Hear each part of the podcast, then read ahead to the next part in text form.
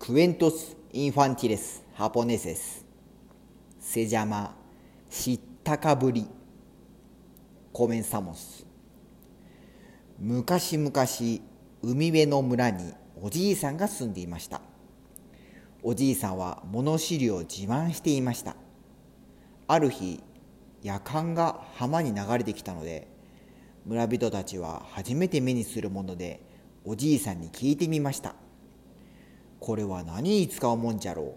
村人が尋ねました。わからないのか？これはな戦の時使う兜じゃな。別の村人が今度は夜間の取っ手を持って尋ねました。それじゃあこりゃ何に使うもんじゃ？どれどれ？これは顎止めじゃな。いまた別の村人が今度は夜間の蛇口を持って尋ねました。それじゃあこれは何に使うもんじゃろう?どれどれ?これは補聴器じゃな。お侍さんがこの兜をかぶると何も聞こえなくなる。そこで長い耳が必要なんじゃ。